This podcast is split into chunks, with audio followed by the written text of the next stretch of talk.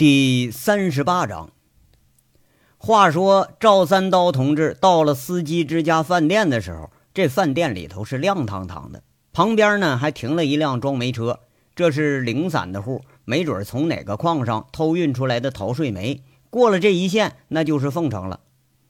三辆车里头挤了二十多个人，下车时候已经是把家伙给收起来了。一行人威风凛凛地冲进饭店里头，并没有引起多大的恐慌。饭店里头没有吃饭的人，司机呀估计是在后院呢。收银台那桌子后边站着一位浓妆艳抹的女人，猩红的嘴唇看着那是格外的醒目。一看这一群人冲进来了，那还是带着一脸职业性的媚笑，没准还以为这是来了大业务了呢。那司机下车进门一般都是这猴急的德行。不过今天好像有点意外了，还没等打招呼呢，中间那位扒脸的右手一扬，那女的就觉着眼前一晃，咚的一声，却是一把飞刀直插在吧台后面的酒柜上了。那布条缠着的包刀尾巴还在那嗡嗡直响呢，吓得那女人是倒吸一口凉气，再一回头，脖领子被那人给揪起来了，揪自己这人面色很狰狞。右脸颊直通到脖子那个位置有三道刀疤，那很是瘆人呐。这女的呀，眼睛里头迎来送往的媚笑，马上转为恐惧，转为了极度的恐惧。她哆哆嗦嗦的，倒也说了一句完整的话：“大大大哥，你打炮就打炮，不要钱，你别打人呐。”后面跟着这一伙却是咬着嘴唇，他不敢笑。黄毛这儿的这帮女人呐，估计也全都是暗娼。你少他妈废话啊！认识黄毛吗？啊，认识。你带我们进去。这飞刀夺势，进门立威，一进场子就把人给镇住了。赵三刀深谙黑店里的光棍之道，你要让人家服你、怕你、听你话，那你就得先打消他一切可能的反抗念头。赵三刀伸手一拔，那女人是丝毫不敢反抗，老老实实的前面走着。这一干人倒是经过阵势。四五个人留下，哎，守住门面了。楼口留住几个守着楼梯，剩下的直跟着那女人上了三楼，直扑赵黄群的驻地。这一到地方一看没人赵三刀气急败坏的喊着：“给我搜，挖地三尺也他妈给我挖出来他！”这群打手一听老大下令了，那就开始肆无忌惮的踢门乱闯。一会儿啊，二楼三楼就给搅的是鸡飞狗跳。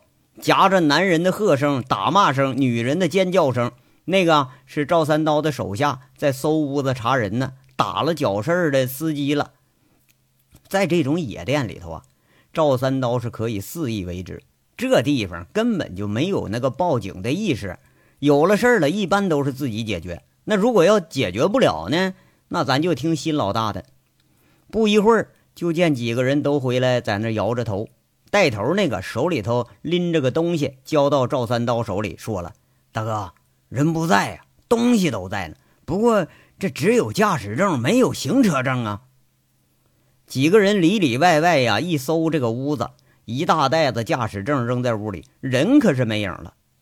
赵三刀无言的翻了翻那驾驶证，回头对着带路那女的沉声说了：“给他打电话。”那女的哆哆嗦嗦，好不容易拨完了号。一会儿又战战兢兢放下电话，说了：“大哥，关机了。”一看那赵三刀脸色不太对，那女的吓得赶紧求饶：“大哥，我真不知道他去哪儿了，刚才还在呢。这一眨眼睛，哎，对对，一楼有后门，出了后门就是村里。”那女人在那喋喋不休地说着，这赵三刀是心烦意乱呐，示意着手下提了这东西，赶着这帮人就下了楼了。院子里头是亮着灯呢，楼下七八对男男女女是衣冠不整，这有十好几个人。赵三刀耀武扬威的把玩着短管枪，看着谁呀，那就把谁吓得直躲。就听他喊着：“不难为你们啊！认识黄毛的，见了黄毛，告诉他天亮之前把行车证全都给我送到煤场，我就饶他一命。要不然的话。”加油站抓住的人，老子扒他层皮！回头我再一把火烧干净他这一路的黑店，都他妈给我滚！这一回头看着带路那女的了，也挺不屑，骂一句：“你他妈也滚！”哎哎，那女的忙不迭的点头应着，一路小跑这就走了。大半夜呀，要进村找人，那明显是不现实。再说现在这二十几个人，你进村去，那还真不够看。赵三刀无奈之下，只得是先回厂子里，就想着这十几个人在自己手上呢。黄毛他不敢不买这账。等下了楼，进了饭店了，赵三刀一挥手，喊着：“砸了他狗日的！”这一群人手里拿着铁管子、板凳子，听听通通一顿乱砸。那桌子、椅子、电视机、吧台，哎，一瞬间这就是一片狼藉。赵黄群的野店早都吓得那跑的就是空无一人了。一干人在店里头泄愤了一通，等再返回加油站时候傻了。远远的几辆摩托车全都没影了，门口躺着俩人，一扶起来却是留下来的看守。再一进屋德活，哎，全跑了。这混混呐，哎，就是有自己救人的办法，是吧？到时候他找了一盆凉水，直接咵嚓一泼脑门子，一会儿啊，烧好点的那个铁熊他醒了。赵三刀揪着脖领子问他：“人呢？跑了？那你枪呢？丢丢？啊，我不知道。你他妈昏着吧你呀！”赵三刀一看呢，不用说，这是让人给算计了，一脚把这昏着的就给踹一边去了。这个时候啊，赵三刀简直气的是要疯了。四顾茫茫的夜色，简直就有要杀人的感觉。被人给吊着来回跑，一回头连自己手下都让人给打伤了，而且是被一群不入流的混混给打的。这来来回回在加油站走了好几圈，又把加油站捆着的值班人给收拾出来训了一番。这一问呢，也是什么也不知道。正在这火冒三丈的时候，一个手下小跑着上来，小心翼翼地说着：“三哥。”有电话找你的，是那个铁熊丢的手机。什么？赵三刀当时一惊，赶忙接过手机，张口就是：“黄毛，你他妈有几条命？”我不是黄毛，不过我有行车证，都在我手呢。你要吗？赵三刀马上遭遇到黄毛一样的际遇了。那个声音听起来就不像人发出来的声音。要啊！想敲多少钱呢？开价吧！赵三刀啊，这是气急了，反倒是平静了。痛快，证件都在凤城呢，你自己来取吧。不过别忘了啊，带上二十万现金。地点呢？光宇棋牌室东街一百三十八号。钱给谁呀？我就在棋牌室打麻将。你不是本事大吗？连我你都找不着。喂喂！紧接着这电话这就挂了。赵三刀火冒三丈，一把把那电话摔得粉碎，咔嚓一声掰开了霰弹枪，那枪膛一漏，塞上了子弹，塞上膛之后，一挥手喊着：“走，妈的，上凤城！今天就是小王爷转世，老子也得把他给干趴下。”这一行人直接从二级路向凤城疾驰。看来呀，那是不达目的誓不罢休了。追着这条线，他要死咬到底了。杨伟他们仨呢，坐着这越野车，平平稳稳地行驶在高速路上。打完这个电话，都已经走了将近一半的车程了。哥，那赵三刀能来吗？能来，再聊几下子，他火更大了，就跟那个发情的牲口似的。他需要发泄，憋了这么长时间，火气呀。应该够用了，哥，那你这是要把火往老罗身上引呢？对呀，如果他们之前有协议的话，那就打不起来；如果要是没有瓜葛，那今天就得干一场了。那咱们干什么呀？咱们在旁边看，看着他们火拼，或者说不会火拼，会坐下来谈。仨人在这一问一答的。这才醒悟到杨伟送出驾驶证、留着行车证的意思了。只有两证在一起，你才能出省。这个证件，赵三刀是非要不可，肯定得来。但是以他的脾气，到了棋牌室肯定是没好。而棋牌室如果说要找不着人、拿不着东西，肯定得大发雷霆。如果说呀，罗光宇曾经和长平人有过瓜葛，那么肯定就打不起来。不管是跟古建军也好啊，朱前锦也好，还是跟赵三刀本人也好，只要你有瓜葛，那就肯定打不起来。不过呀，要是没有的话，这后果是可想而知了。不过一本驾驶证和行车证就能让杨伟演绎出这么多事儿来，还真让贼六和金刚觉着有点匪夷所思了。沉默了半晌啊，金刚和贼六都没说话，反倒是杨伟若有所思的说开了：“你们俩是不是觉着我有点黑了？挑拨着他们开始火拼？是不是？我觉着，觉着我不该对着先前还是兄弟的光头罗这么下手啊？”俩人谁也没开口，怕是也是觉着这办法是有点黑了。哎呀，没办法啊，这事儿啊没法直接问。如果我要直接问他，即使是他，那他也得是百般抵赖。那个时候，那就会让我更难判断。这办法啊，就是一块最好的试金石。杨伟这说话的口气里头全都是无奈。那要不是他呢？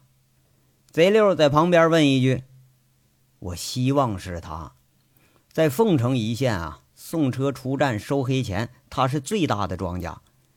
我想啊，应该是他和长平达成了某种协议了。长平出煤，他们中间收钱，双方合谋害了王大炮了。如果要不是他，我就再也找不出动机和谁还有这个能力了。那如果说不是他，那我们要再藏着。”就没什么意义了。杨伟长叹一口气，不知所云的说了一句：“这沉默中，开着车的贼六讪讪的问着：‘哥，我怎么觉着咱们越跑越远了呢？先是堵车，今儿又收人家本儿，刚才又缩倒着赵黄群找事儿，现在又要把这火往光头骡子身上引。那这事儿我怎么觉着越来越不靠谱啊？我到现在还没弄清是谁呢。那咱们这是要干什么呀？’”贼六说话是很小心，却是说出了他心中的怀疑。表哥王大炮虽然是和黑车队和赵三刀曾经有过冲突，但是这也没至于说有什么很确定的线索，甚至连杨伟都一直躲在暗处，没有什么正面的问到什么，这正是他很迷惑的地方。杨伟欠欠身子说了：“哎呀，有些线索呀，我也搞不太清。”就是觉着自己隐隐约约的抓住了什么，可是又觉着呀，什么都没抓着。不过这个事儿啊，就只能这么往下走了。即便不是黑车队干的，那也和他们有某种关系。这线索咱得一点一点的找，就是跑了题儿也没事儿。这不正好解决了煤厂的煤源问题吗？既然咱抓不出来是谁干的，那么最好的办法就是把这些可能的都给他拴起来，一个一个查。贼六这话没太听懂。哎呀，反正我现在是越来越迷糊了。不怕啊，对手现在可能也迷糊着呢。咱们啊，都来这浑水摸鱼呢，谁摸谁还不一定呢。那可是这么干，他有用吗？杨伟若有所思说了：“有用，最起码咱们现在知道了赵黄群应该不是干这事的主。这个徒有虚名的草包。”道上一直传说这长平黄毛有多厉害，甚至于带人灭了凤城有名的炮哥，这就是瞎扯淡。说不定黄毛手下的人在那胡吹大气呢。杨伟比较确定的口吻说着，不过一转眼他就又疑惑了。看今天晚上这个架势，我甚至觉着赵三刀他也不是干这事儿的料，行事果断，出手狠辣，毫不留情。如果说你表哥这事儿是他办的，那应该不是这种风格。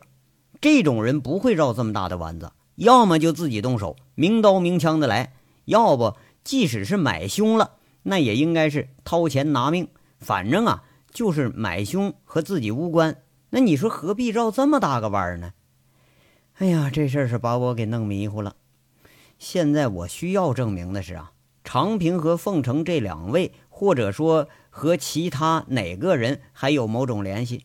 这想来想去，我就只能从这身边上找了。哥，我可觉着赵三刀这小子最有可能。他跟炮哥干一仗吃了亏了，没准记恨上了。要不啊，就是他跟老罗联手干的。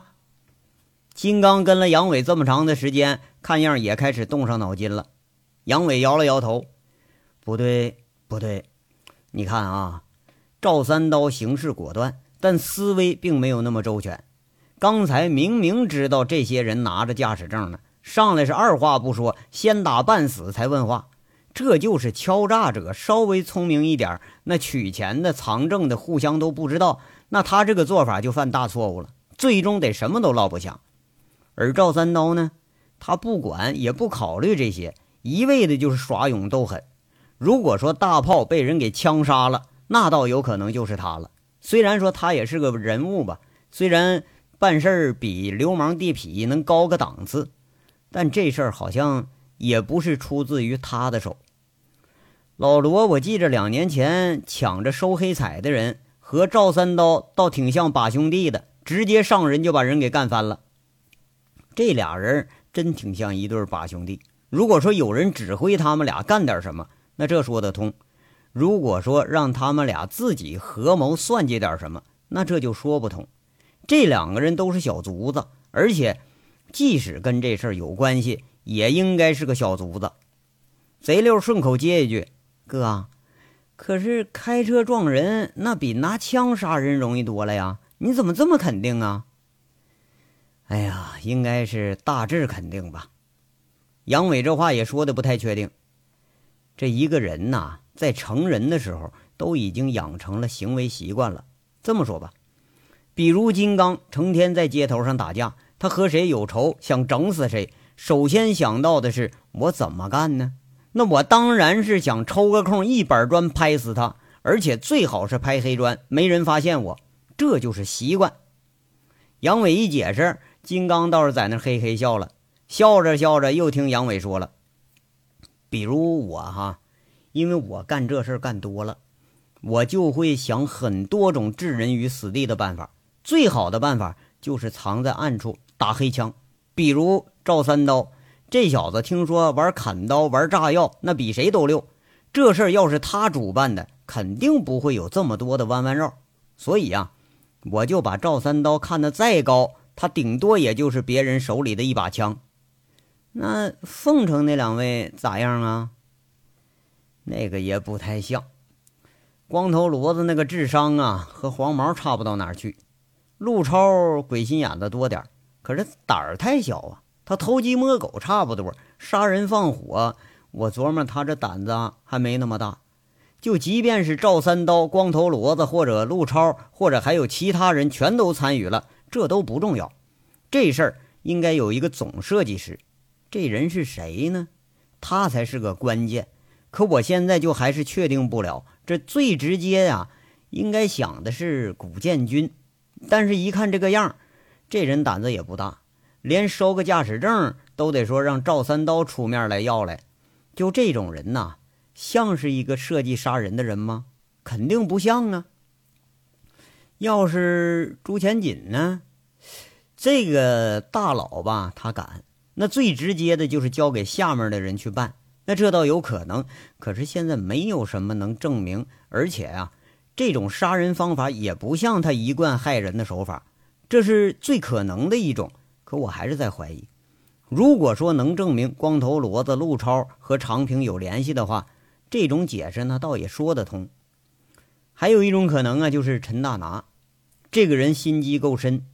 在煤站的经营上，有可能和王大炮存在冲突，但这种可能性是微乎其微。身家十亿，不至于和一个混混争长短吧？就这案子，应该有一个主谋，这才是我们真正要找的。可是这个人呐，明明就应该在眼前，我怎么觉着他比我们藏的还深呢？哎呀，哎，六儿啊。你们这几个查那个中间人有发现吗？杨伟说着是一副很难受的样子。拴马村这一周啊，大部分时间脑子里都萦绕着这个问题，但是到现在还是一无所获，也没啥发现呢。原来都是跟着我表哥混的呀。我表哥这一死，个个惋惜的不行。毕竟这收黑钱也不太平，没人撑腰了。光头骡子这家伙向来是吃的狠也喝的黑，那下面的惹不起他呀。哎呀，这个黑煤、黑车、黑钱，转来转去的，倒觉着越来越逼近死胡同了。到底是谁呢？你说他妈的，再有分量的人，我还真就想不出来了。哎呀，我是真羡慕警察呀！要是给我十几个人光明正大的排查，我也不至于绕这弯了。哎呀，咱们呢还是有点势单力薄啊。杨伟一边说一边觉着还有点惋惜。哎，对了，哥，有个警察找过你，谁呀？就那个那个童童什么女女警察，女警察长得不赖那个。我和轮子在煤场，他把我们给堵屋里了。啊，那算啥呀？他还把我给堵厕所里了呢。怎么的了？没为难你们吧？没有，挺客气。我知道他找你，可是我没告诉他。他留了一句话，什么话呀？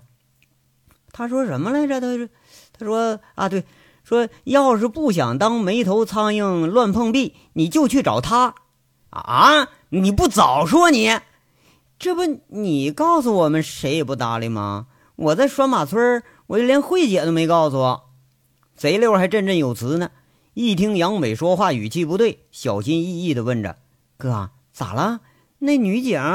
哎，没啥，他知道我在查你哥的事儿呢，说不定啊，能给我提供点什么线索。”哎呦，那干净好了。哪天见了，那我先得好好谢谢他。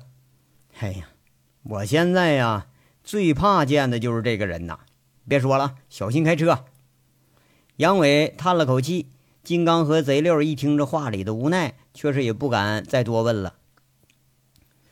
话说这凤城啊，凤城的夜晚它依然是那么美。只是煤炭工业发达，一般的空气质量这个指数实在是不怎么高。在这样的晚上，只要你不抬头看星星，那勉强还算是美的。夜里最美的灯光一般是在三个地方：娱乐城、夜店、棋牌室。这三个地方一般都是经营通宵的。要说为什么能这么红火呢？你用脚趾头想都知道，这代表着男人最喜欢的两件事：一个嫖，一个赌。这个东街棋牌室是灯火通明。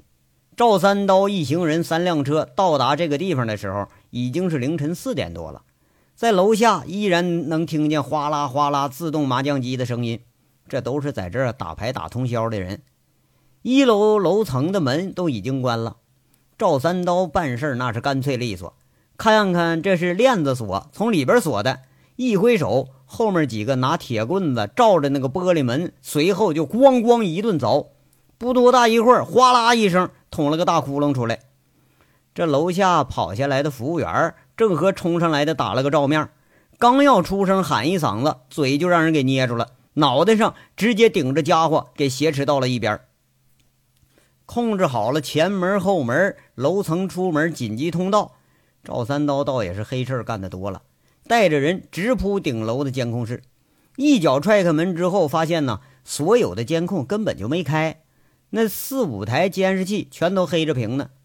看来啊，棋牌室开赌后半夜早都自己就把监控关了，这还是有点多虑了。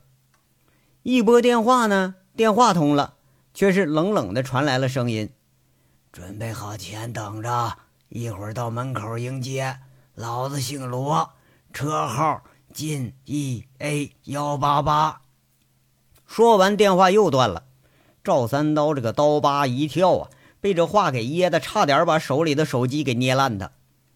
楼层上面有的房间听着动静了，不过一出门看着楼口那霰弹枪指着呢，有几个生面孔黑着脸喊呢：“道上的群丑，不相干人都给我躲远点这么一喊，倒是安静了。半夜里头本身就不是经营红火的时候，留守的十几个保安看着黑洞洞的枪口，这斗志还真就提不起来。在两个街区外，一家私人会所坐落在新落成的别墅群里头，这一个不起眼的私人会所。据说这个地方啊，是某一个有后台的人物办的私人会所。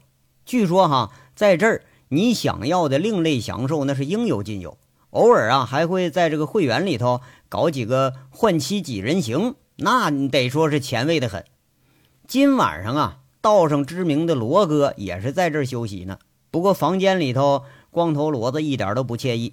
今天晚上啊，被床上躺着这两个横沉玉体的给累了半死。刚睡下就接到个莫名其妙的电话，说有人来砸场子了。一打厂子里电话，一看没人接，这下急了，一边提裤子一边打电话召集人马。两年多没见大风大浪了，这次那可是应对的就有点仓促了。浴场、歌城、休闲中心、地下赌场和分散着的已经躺下的，铃声四起，穿着各异，神情不一。这些人呢，挂了手机，第一件事就是捎带着手里头操着顺手的家伙。出门开着车或者拦出租，向着同一个方向跑，那就是光宇棋牌室。黑暗里头啊，光宇棋牌室对面隔着四栋大楼的黑暗里头，正有三双眼睛一眨不眨的盯着不远处的门口。在这个角度上，你不用望远镜也能看得很清楚。第一波啊，是坐着出租车来的，冲进去了有四五个人，然后就没音了。第二波是自己开车来的，进去差不多六七个，又没音了。杨伟是暗暗心惊啊，看来赵三刀这一伙在黑窑时代练就的打杀本事可不浅。这城市里的混混们跟他们一个照面，是高下立现，根本就不是这群黑窑打手的对手。况且呀，就这个时候，赵三刀人家是有备而来，光头罗却是猝不及防。如果双方没有协议的话，那光头骡子可是要被自己人给算计进去了。不过杨伟直到现在，他还是相信收黑钱的光头骡子应该跟长平有关系。除此之外，好像再就没有其他解释了。如果说要不出意外的话，应该看到赵三刀跟光头骡子认识，而且双方会坐下来商议。那样的话，应该就可以确定了。不过呀，这事儿呢，可就有点变味儿了。跟杨伟想象的是大相径庭。那个 E A 幺八八出现的时候，是大队人马回来的时候，五辆私家车，十几辆出租车，大概是临时拼凑起来的人手。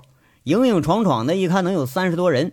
那远远的一看，光头骡子意气风发，下车挥着手臂喊了一句什么，却没想到从屋里头直接冲出一队人来，还没见着混战出现呢。中间有人单手提枪，呼通一声朝天就放了一枪，这十几个人却是个个戒戒备，那短管枪指着人群，逼近了光头骡子。这个枪声在接近凌晨的时候，那听的是格外明显，传的相当的远，吓得杨伟当时一个机灵，差点把望远镜掉地上，左右看看，金刚和贼六那可都是吓得不轻，知道赵三刀他是个二杆子。也没成想他能二到这程度啊！把凤城这当成黑煤窑了，想干啥就干啥呀！要说二吧，还二的挺厉害。紧接着呼通呼通又两枪，杨伟一激灵，赶紧架着望远镜开看，却是其中一个人被人给打倒了，捂着腿半坐在地上，大概是打伤了一个，先立立威。光头骡子估计是仓促之间被人打了埋伏了。对着那个一杆持枪的这人，他也是没治了，被三四个人围着，在地上一顿圈踢，就那架势，跟在加油站打那秃子是一个样，恨不得把人打死了才算完事儿。估计是在这逼问郑健的下落呢，还有一半是在这泄愤呢。光头骡子手下人数也不少，不过呀，多数是适于冷兵器街头大战的混混，对着这枪口可就输了胆儿了。武器早都不知道扔哪儿去了，个个抱着头，被逼着靠墙站着。杨伟叫苦不迭地翻身坐到楼顶上，他是惊讶不已，嘴里喃喃地说着：“错了，错了，这回全错了。”大哥，老罗让人干翻了，咱们怎么办呢？救他不啊？贼六心里有点着急了，在这喊着：“快快快快，赶紧报警报警！西街发生枪战，可千万别出了人命了！”杨伟后悔不迭地拍着脑袋，把赵三刀啊这么头未开化的山猪给引进城里来的人啊，逮谁跟谁呲牙咧咧嘴的，这下子可是真有好戏看了。怕是连自己这回也收不了场了。却没想到啊，杨伟还是低估了赵三刀的狠劲儿，威慑打人一番之后，估计什么也没问出来，根本他都不久留啊。几个人挟持着光头骡子拖进车里，是扬长而去。捎带着把老罗那个幺八八也给开走了。这边正换着手机卡报警呢。手机还没重启呢，贼溜就傻眼了。哥，他们把老罗抓走了，咋办呢？报警也没用了。杨伟半天都没反应过来，千想万想啊，就没想到赵三刀这个胆儿比天还大，开枪是毫无顾忌，抓上人直接就跑。这下把杨伟还真就给难住了。这章到这儿就说完了，下章稍后接着说。感谢大家的收听。